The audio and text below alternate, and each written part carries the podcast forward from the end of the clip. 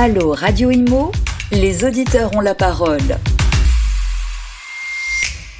Bonjour à tous, euh, je suis ravie de vous retrouver pour ce nouveau numéro de Allo Radio Imo euh, sur Radio Imo. Comme chaque semaine, je suis accompagnée par deux experts euh, qui nous font part de leur expertise, qui répondent à vos questions. Je vous rappelle qu'on est sur tous les réseaux Radio Imo, sur LinkedIn, sur Twitter, sur Instagram. N'hésitez plus, suivez-nous. Aujourd'hui, je suis avec Thierry Vignal. Bonjour. Salut Bérénice. Président de Mastéos et je suis avec Jérôme Révy. Bonjour. Bonjour Bérénice. Venture partner chez NCI, spécialiste également de la PropTech. On va en parler justement, on parlera du Rent aussi, investisseur dans, dans la PropTech euh, et donc organisateur du Rent dont on va parler depuis 2018 avec euh, une spécialité évidemment startup, on, on l'a compris. Euh, alors on va, on va parler des, des néo-acteurs, on va parler de Mastéos hein, euh, aussi. On va commencer par ça justement. Petite présentation euh, de Mastéos, bon, qu'on connaît ici sur Radio Imo pour les nouveaux auditeurs qui nous rejoignent, qui ne connaissent pas. Qu'est-ce que c'est Mastéos? Pour aider les gens qui veulent se lancer dans l'investissement immobilier locatif, donc acheter pour louer. Euh, on les aide. On trouve le bien, on rénove le bien, on le meuble, on met des locataires dedans et on assure la gestion locative. Tout ça à travers un smartphone. Tout est digitalisé. Voilà. Et on a créé la boîte il y a trois ans. Et aujourd'hui, on est un peu plus de 400 salariés dans 20 villes, 3 pays. Et on fait 200 ventes par mois. Donc l'investissement clé en main, c'est ce que vous promettez en tout cas. Euh, quel pays? France? Belgique, Belgique? Espagne. D'accord, les pays euh, européens pour l'instant. Ouais, euh, alors justement, Jérôme, petite euh, petite précision, les néo les néo-acteurs, qu'est-ce que c'est? Alors ça ne s'arrête pas euh, que à Mastéos. Qu'est-ce que c'est exactement en fait les, les néo-acteurs? le, ce qu'on appelle un néo-acteur, un nouvel acteur, hein, mhm. pour parler pour parler français, c'est un acteur qui va opérer sur un marché traditionnel, mais pas du tout de la même façon. Donc il y a il quelques innovations. Marché, en fait. Non, il vient pas le disrupter. Alors, en fait, j'aime pas ce mot disruption parce qu'il n'y a pas vraiment de disruption qui existe sur le marché immobilier en France en tout cas, euh, la véritable disruption aurait été de se priver de l'intermédiation d'un professionnel de l'immobilier. Et ça en France, euh, il y en a qui ont essayé, comme on dit, euh, mais ça n'a jamais fonctionné. les investisseurs se sont cassés les dents à vouloir désintermédier le métier. Il est très profondément ancré pour plein de raisons et on pourra y revenir après, notamment dans la transaction et dans le métier du syndic. La gestion locative, c'est un peu différent parce que c'est déjà moins intermédiaire.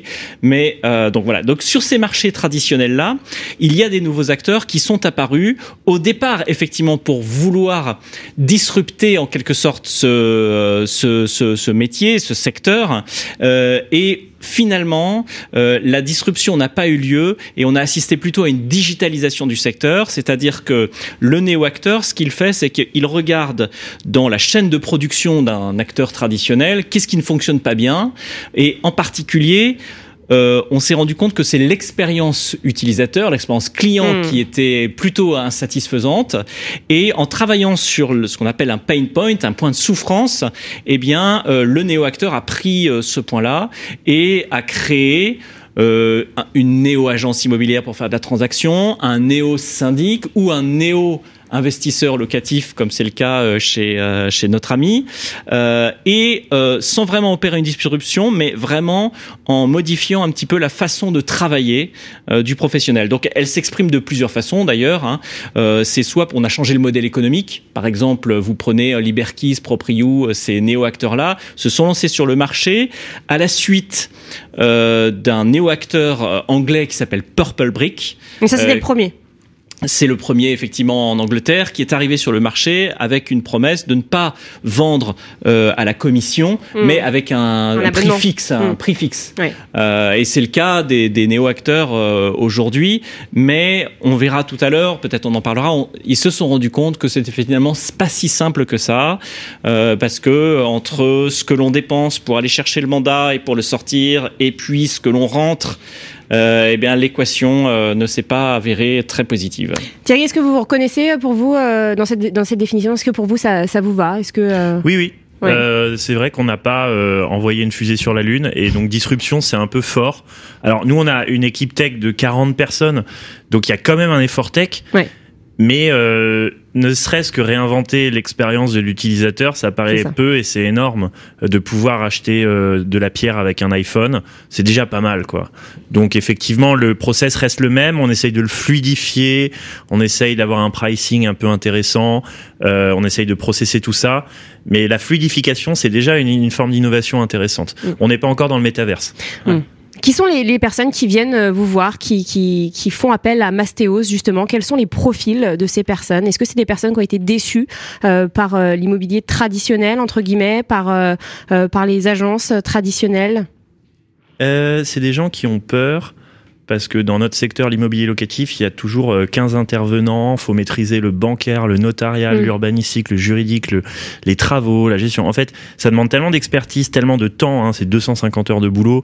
Euh, parfois, ça se fait à l'autre bout de la France quand on veut investir à Marseille et qu'on vit à Paris. Euh, donc ils se disent euh, j'ai pas le temps, j'ai pas les connaissances et, euh, et voilà et ils viennent nous voir pour qu'on les aide un peu. Donc c'est souvent des primo investisseurs euh, qui, qui qui ont besoin d'être assurés de simplicité et de, de connaissances. Et vous jouez sur le fait que bah, les Français euh, adorent la pierre, Ouais. euh, sont très attachés à la pierre, hein, c'est une valeur refuge. Euh, Peut-être aussi en Belgique et en, En, Espagne. Belgique, on dit qu'ils ont une brique dans le ventre. C'est vrai. Una ladrilla en el ventro en Espagne. Je crois, je crois que c'est commun à tous les néo-acteurs d'attirer spécifiquement une catégorie de, de- de personnes jeunes. Pourquoi? Moi, je l'explique très bien. C'est que le mouvement de digitalisation, il a commencé avec l'arrivée du smartphone dans la poche de l'utilisateur, puisque euh, tous les modèles économiques qu'on a vu arriver sur l'internet dans les années 2000, pour les plus vieux d'entre nous, euh, eh ben on les a vus arriver sur le téléphone mobile, et c'est l'expérience utilisateur qui a changé tout. C'est-à-dire que plutôt que d'aller chercher les annonces papier euh, comme on le faisait euh, dans une boîte aux lettres, maintenant on consulte son téléphone et on a des, euh, des alertes. Et donc c'est l'arrivée du smartphone qui a lancé euh, cette vague de digitalisation, de modification profonde du comportement de l'utilisateur dans un acte d'achat. Et je crois que c'est à cela que, que vous essayez de répondre, euh, plutôt avec succès je, je pense. Et c'est à cela que les néo-acteurs ont essayé de répondre également. Simplifier la vie en Simplifier fait, de l'utilisateur en un clic. On a un investissement clé en main. Un peu plus qu'un Un clic. peu plus qu'un clic, j'exagère, mais, mais en tout cas, c'est vrai que c'est un gain de, bah, de, de temps, donc d'argent, en quelque sorte, Ouais. Ouais. pour, euh, pour Le l'utilisateur. temps, c'est de l'argent, effectivement. C'est 250 heures d'économiser. Donc, euh, Ouais. les gens ont autre, chose à, autre chose à faire que faire des allers-retours Paris-Bordeaux pour aller suivre un chantier ou de faire des visites sur euh, 10 appartes avec 10 agents immobiliers différents autour du Vieux-Port. Hmm. Non, là, c'est euh, un smartphone, de la visite 3D, un suivi en temps réel du deal. Voilà. Et c'est ça pour tous ces néo-acteurs. Ils essayent de Mhm. proposer une fluidification de l'expérience. C'est ça. Tout- toutes les nouvelles technologies qui sont apparues dans les dix dernières années ont servi à ça. Ouais. Alors ces, ces, ces néo-acteurs justement, on en a vu euh, fleurir plein euh, parce que euh, la politique euh, monétaire accommodante voulait aussi. hein, on était dans une ère euh, propice, euh, voilà, à, ces- à- à toutes ces jeunes pousses qui euh, qu'on a vu euh, partout. Euh, ça a changé. Les temps sont durs euh, maintenant, l'inflation, euh, la crise euh, internationale, hein, crise énergétique. Voilà, on, on ne parle que de ça dans les médias. Et bien forcément, il y a de la casse. Euh, ça commence. Est-ce que, alors déjà peut-être un petit point pour pour Mastéos, est-ce que c'est le cas chez vous? Est-ce qu'il y a de la casse chez vous? Alors, à l'échelle de la boîte, nous, on a levé il y, a, il y a très peu de temps. Donc, on a eu Mm. la chance d'avoir un bon timing. On a levé 40 millions cet été. Donc, les, les, Juste avant que ça se. Ouais, exactement. Donc nous, ça va. C'est Ouais. moins fortuné pour d'autres acteurs du milieu. Et au niveau de nos clients, on a un peu de casse bancaire. Oui. Euh, comme on fait du volume, on s'en sort néanmoins, mais il y a de- plus de casse bancaire qu'avant. Ouais. Donc c'est les prêts refusés, j'imagine. Ouais, des prêts refusés, absolument. Primo accédant, du coup, vous l'avez dit, donc des jeunes.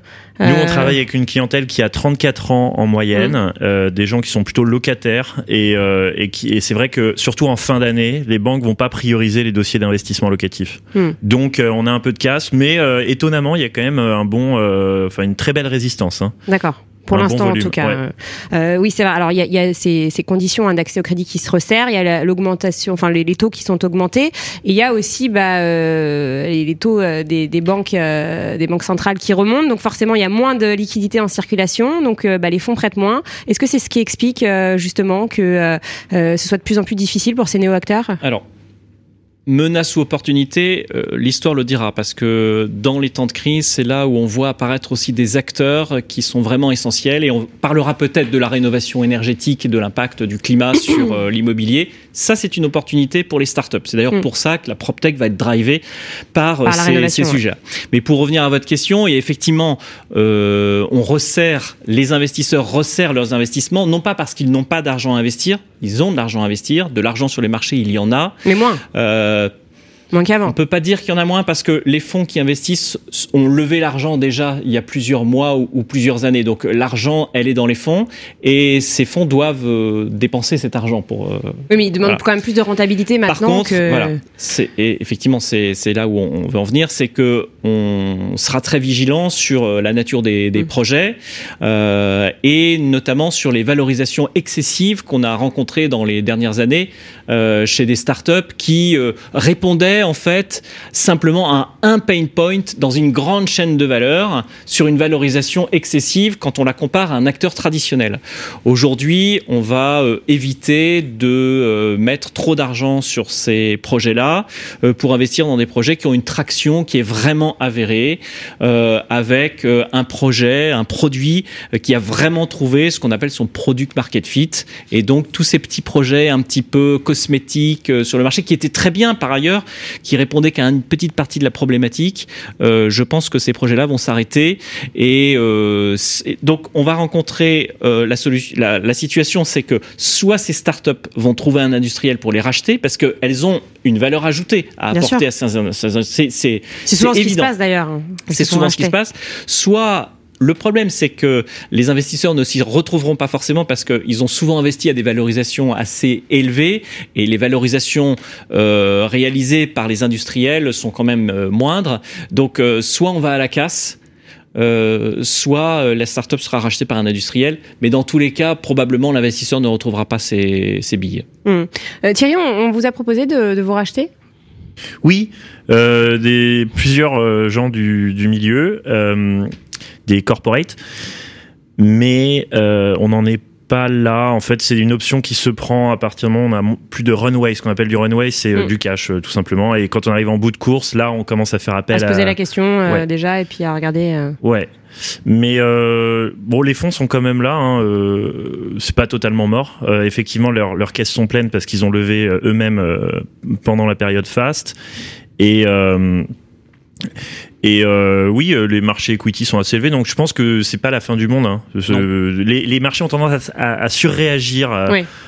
à des phases euh, négatives, et là, c'est, je pense que c'est ce qui se passe parce qu'on voit quand même de beaux projets se faire financer en ce moment. Et Néanmoins. puis, je peux rajouter qu'on est sur des cycles qui sont assez courts. Si vous regardez ce qui s'est passé sur le marché de l'immobilier dans les années euh, 2009, par exemple, au moment de la crise, euh, en réalité, le retournement de marché a mis que trois, trois ans. Et à l'échelle d'un fonds qui a une échelle d'investissement de 10 ans, on est capable d'attendre. Donc euh, les fonds euh, pourront être euh, injectés dans les startups juste un peu plus tard. Un peu Ça plus sera tard, il y a un, décalage. un délai. euh, Et Ouais. donc, il va y avoir un écrémage dans les trois ans Mm. qui viennent. En, en fait, ce qui se passe, nous, au côté euh, fondateur, c'est qu'on nous met plus la pression sur le- la bottom line, c'est-à-dire les profits, que sur la croissance. Euh, Il y a toujours un arbitrage entre vitesse de croissance et Ouais. profitabilité.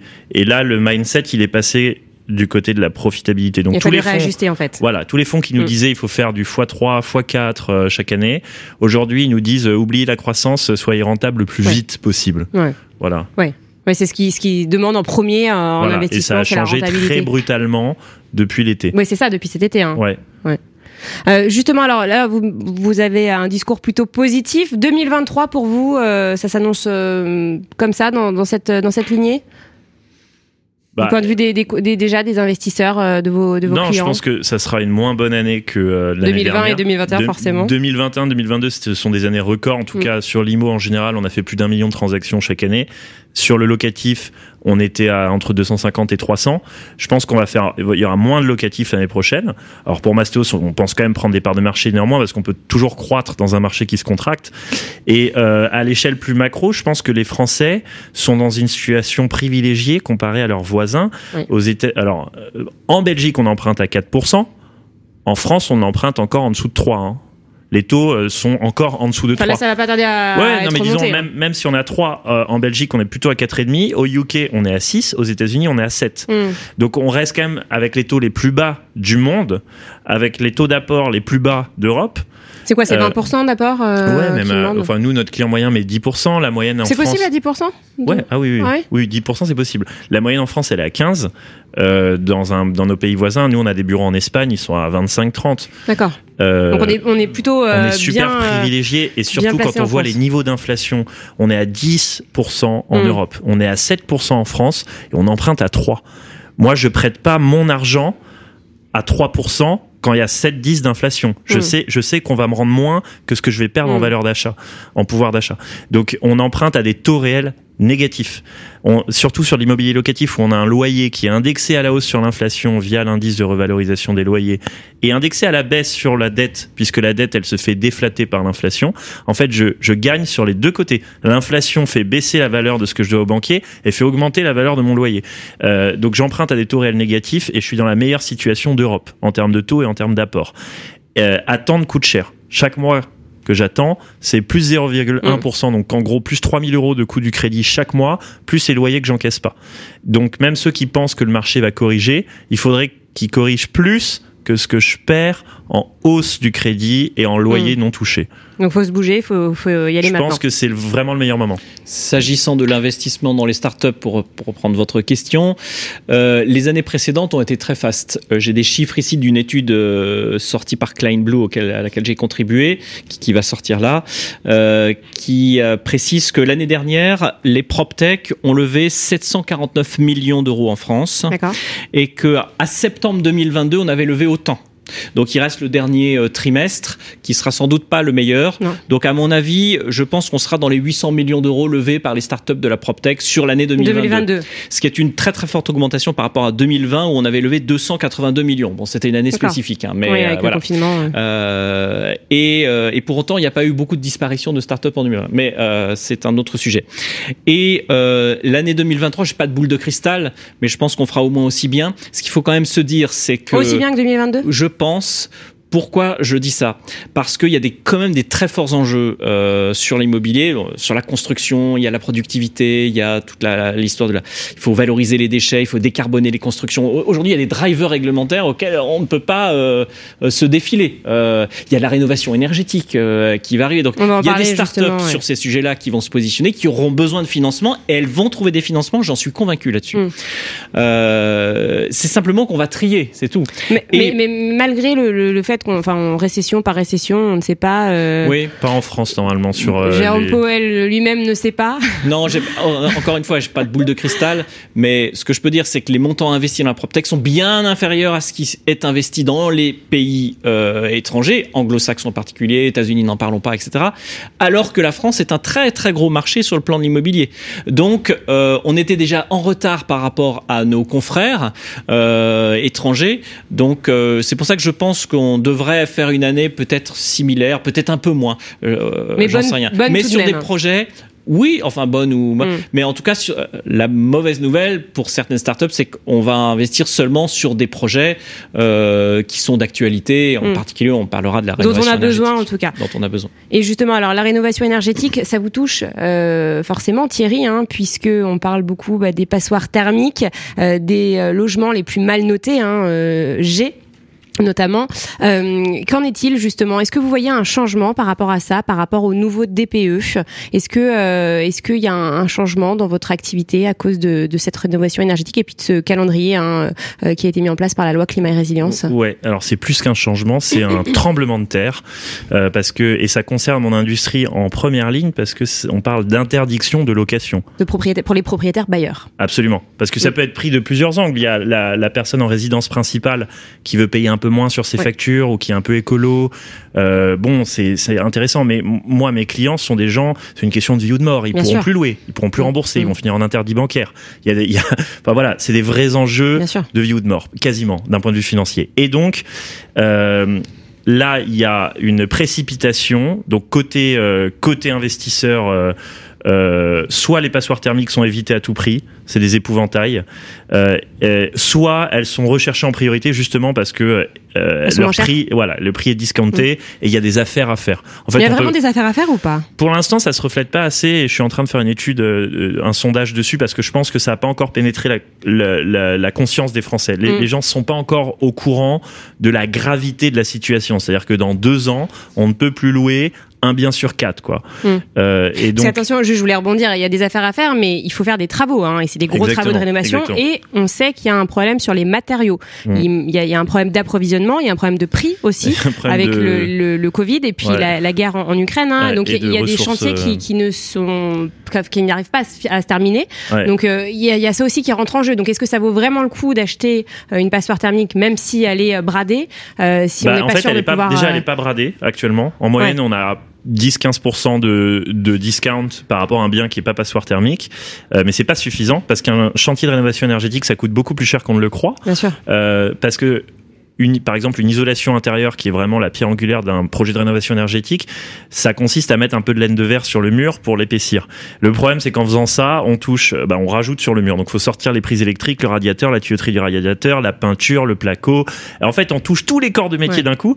Et notre petite laine de verre à 100 euros du mètre carré, en fait, ça se transforme en rénovation à 1000 euros du mètre. Et c'est pas du tout ce qui avait été pensé par les aides ma prime rénov et tout. Donc, en fait, on est hyper short sur les aides euh, parce que ça coûte beaucoup plus cher qu'on ne veuille euh, le croire. Et euh, c'est pour ça qu'il y a beaucoup de gens qui s'intéressent. C'est un peu l'Eldorado parce qu'on se dit on va faire des bonnes affaires, mais un, il n'y a pas des discounts suffisants, et deux, ça coûte beaucoup plus cher qu'on ne le pense. Donc euh, pour l'instant, à éviter à tout prix, et nous on essaye de les éviter ces passoires thermiques. Et quand on se retrouve confronté à une passoire thermique, on va euh, on va modéliser financièrement le plus finement possible. Et euh, pour rejoindre ce qui était dit sur le manque de ressources, les matériaux sont en pénurie. Leurs prix ont explosé, mais c'est surtout les ouvriers. Et la Euh, main-d'œuvre la main-d'œuvre. qui manque. Mais non seulement elle manque à l'échelle euh, du. BTP, mais sur la rénovation énergétique, si on veut percevoir des aides, il faut que euh, l'entreprise BTP ait le label RGE, ouais. reconnu garant de l'environnement. C'est que 10% des entreprises travaux. Et ça coûte beaucoup plus cher. ouais, ça coûte tellement plus cher que parfois c'est plus pas- cher que ce qu'on récupère en aide. Hmm. Donc si j'ai un si j'ai 20% d'aide et que mon entreprise RGE elle est 20% plus chère, finalement j'ai presque intérêt à passer pour mon entreprise habituelle. Et c'est ce que beaucoup de professionnels nous disent ici. En fait, euh, c'est pas forcément rentable de, de faire appel à ma prime rénov, en tout cas de me demander ma prime rénov. hein. Euh, vous vouliez rebondir, euh, Jérôme, euh, sur, euh, sur ce qui a été dit? oui, simplement pour dire que, à, à mon avis, euh, cette crise est aussi une opportunité pour un certain nombre de startups qui vont se positionner sur le thème du pouvoir d'achat. Euh, notamment, j'ai vu, euh, il suffit de regarder le, le trophée euh, du concours Orpi et celui du SNPI pour voir les finalistes. Mm. Euh, vous voyez parmi les finalistes des gens qui font euh, de la l'accession à la propriété progressive, euh, du leasing de l'immobilier par exemple. C'est Ouais. c'est- c'est tout à fait et d'actualité. C'est-à-dire, on n'a pas la capacité à acheter un logement, mais on peut le louer. Moi, j'ai un peu des doutes sur le business model de ce genre de. Non mais on peut en Mais bon. parler dessus, mais en tout cas c'est séduisant sur le papier. Ouais. Euh, Il y a une solution aussi, euh, donc ça, ça s'appelle, c'est Estia, et puis il y a une solution qui s'appelle euh, Déposen pour les dépôts de garantie, parce que sortir de l'argent pour payer un dépôt de garantie, ça coûte cher, donc il y a une solution assurantielle pour ça. Et le troisième, c'est Piloc, qui est une, so- une solution qui, qui permet aux administrateurs de biens de récupérer plus rapidement l'argent. Donc on voit bien que euh, les sujets du pouvoir d'achat, elles drive un petit peu Les nouvelles vagues. les- Ouais, c'est ça, exactement. Et dans la rénovation euh, énergétique, euh, il y a des, des startups qui, qui se positionnent là-dessus, notamment chez les bailleurs sociaux qui sont des grands propriétaires. Ceux-là, bon, c'est un vrai casse-tête hein, pour eux, mais il y a des solutions. Vous regardez Elax Énergie, par exemple, c'est une startup qui permet de commander tous les, ce qui permet de produire le- l'eau chaude dans, Mm. dans- et de le commander à distance pour les éteindre, pour optimiser, etc. On a des solutions d'optimisation des consommations énergétiques, de rénovation des chaudières. Mm. On- Il y a tout un tas de, de solutions Le- qui vont apparaître. Le, le problème euh, du secteur de la rénovation énergétique, c'est un, marché gigantesque. Je- je- en termes de market sizing, c'est 11 millions de biens qui sont EFG, donc interdits à la location dans les années à venir, et 25 000 euros de chantier moyen pour sortir du statut euh, EFG. Donc ça fait 11 millions fois 25 000. Pour euh, les médailles Fields euh, parmi nous, ça fait un marché à environ 250 milliards. Et donc les entrepreneurs que nous sommes, voyant la taille du gâteau, tout le monde s'excite. Il y a une énorme précipitation en disant oh là là, c'est l'Eldorado. Le problème, c'est qu'on fait quoi avec ça? Parce que les chantiers, faut les faire. Mais avec quelles ressources? Parce que les entrepreneurs sont pas des ouvriers du bâtiment. Il Bien faut sûr. les recruter, les ouvriers, mais il y en a pas. Donc qu'est-ce qu'on fait? Alors oui, on peut faire euh, du, de l'inter, du courtage en aide d'État, mais il y a déjà plein de, de, de propositions sur ce sujet. Euh, en fait, en fait, la, la, la clé, elle est dans la, pour moi, elle est dans la formation des, des ouvriers à la rénovation énergétique. J'ai vu qu'un seul projet pour le moment qui s'appelle La Solive. Non, il y en a un autre. euh, Taloche ou euh, non, non, j'ai- reçu d'ailleurs le, le fondateur. J'ai plus le nom, mais. Euh, bah, c'est ce genre de projet qu'il ouais. faut euh, mettre en avant parce que le goulet d'étranglement, il Ouais. est sur la formation d'artisans qualifiés à la rénovation énergétique. Mais est-ce qu'on aura le temps Parce que Non, c'est- c'est on n'aura pas le temps. le calendrier, c'est tout de suite Le problème, c'est que l'État se décrédibilise en reportant Ouais. les dates à- à- au fur et à mesure, ce qui, ce qui enlève la crédibilité aux dates butoirs, ce qui fait que les Français prennent pas le truc au sérieux et ce qui fait qu'on n'a pas les discounts qu'on voudrait puisque la, la chose est pas prise au sérieux. Sur l'audit énergétique, ça a été reporté deux fois quand même euh, parce qu'ils ont bien Ouais. vu qu'il n'y avait pas les ressources en face. Euh, mais la clé, elle est dans la formation des artisans. Il y a un autre sujet euh, dont on va parler, c'est celui de l'autoconsommation. Euh, parce que l'énergie euh, coûte assez cher. Et il y a plein de solutions qui permettent d'autoconsommer. Euh, je recevais hier une start-up euh, qui fait des, des modules qui permet euh, d'installer... Non, pas du tout. Qui permet, qui s'installe les, sur les façades d'immeubles pour récupérer l'énergie éolienne, la transformer en énergie Ah oui. euh, électrique. Ça s'appelle Wind My Roof, je crois, Mhm. quelque chose comme ça, avec aussi des panneaux solaires. Donc c'est des solutions qui permettent d'économiser entre 10 et 20 de, de la facture globale dans- chez un bailleur social, ce qui n'est pas négligeable. Donc euh, ces solutions d'autoconsommation, on va encore en parler. Mm. Vous faites appel à, à des, euh, à des acteurs comme ça euh, pour, euh, pour essayer de d'éduquer vos investisseurs, enfin vos clients à, à la consommation énergétique ou pas du tout? Ou ça, ça, ça vous intéresse, vous y pensez ou... Bah, nous, on fait euh, une quarantaine de chantiers de rénovation énergétique tous les mois parce qu'on est obligé. En fait, on, Ouais. on, on- on s'occupe de la rénovation chez Mastéos. C'est notre, notre cœur de Mm. métier, c'est de rénover des appartements Mm. et les rendre euh, clés en main, dont la rénovation Bah oui, énergétique. maintenant. on a le label, on va avoir le label RGE dans quelques semaines. D'accord. Euh, donc la rénovation énergétique, nous, c'est c'est vraiment essentiel et ça fait partie euh, constituante de ce qu'on fait. Après, c'est vrai qu'on est un écosystème assez intégré en France, la PropTech. Et donc, euh, toutes ces startups, tous ces néo-acteurs se connaissent Bien tous, sûr. font tous appel les uns avec les autres, ont tous mis des investissements. Genre, enfin, je veux dire, euh, chez- dans les actionnaires Mastéos, on a euh, Luco, Meilleurs Agents, euh, Uncle. euh, euh, Il y a vraiment plein de croisements capitalistiques et tout le monde se connaît. Et, et, et nous, on fait appel à Luco pour les assurances, à Itac pour les audits énergétiques, euh, à euh, Flatsy et euh, Check and Visit pour les visites. Voilà, c'est un écosystème qui est hyper intégré. Mm. C'est ça que je veux dire. Et c'est c'est très beau parce qu'on se valorise euh, et, et, euh, je pense que c'est la relève sur les acteurs traditionnels. Et justement, en parlant de cet écosystème, on va terminer en, en parlant de l'événement incontournable de la semaine prochaine, mardi et mercredi à la porte de Versailles. Il s'agit du Rent, euh, dont vous êtes organisateur, euh, Jérôme. Oui. Un petit mot sur ce salon qui va euh, regrouper bah, tous les acteurs euh, de, professionnels de l'immobilier euh, autour de la PropTech. Effectivement, bon, bah, ce salon existe depuis 2013, euh, comme, comme chacun le sait. Et euh, je me souviens, quand on a commencé en 2013, on était dans un petit, un petit espace, on avait, euh, je sais pas, peut-être une quarantaine d'exposants. Il y a 410 exposants, je crois, cette année. 120 ce qui est quand même startups, c'est ça beaucoup. Et euh, sur le village startup, oui, j'ai euh, au moins 120 startups, plus celles qui n'ont pas pu arriver, qui n'ont, elles voulaient prendre un stand, mais Eh oui. c'était trop tard. Donc on a mis sur des stands ailleurs ou qui n'ont pas pu venir. Euh, Oui, oui, oui, c'est ce que disait Stéphane Scarella. hein. Exactement, ont- euh, qui n'ont pas pu venir, donc on leur donne des passes pour qu'ils viennent. Donc euh, ça c'est très encourageant de voir qu'il y a autant d'innovation euh, chez, chez une population euh, qui a saisi le problème euh, du digital euh, et de l'immobilier en France. Thierry, vous y serez évidemment. Oui. Qu'est-ce que vous attendez de, de ce salon? Euh, encore, bah, ça rejoint ce que je disais sur l'écosystème, c'est se, se voir, se croiser, euh, euh, évaluer là où on en est, euh, partager nos, nos doutes, nos craintes ou alors nos optimismes. euh, c'est faire vivre cet écosystème. Et il y a, y a peu de moments dans l'année où on se retrouve, cette communauté solidaire des fondateurs de, de la PropTech. Donc pour nous, c'est un événement œcuménique où on se retrouve et on se on s'inspire les uns les autres. C'est vrai que l'année dernière, 2021, comme on n'avait pas pu tenir d'édition 2020, euh, il y avait une certaine euphorie dans les allées du salon où les gens étaient tellement contents de se retrouver que ça avait été une édition exceptionnelle.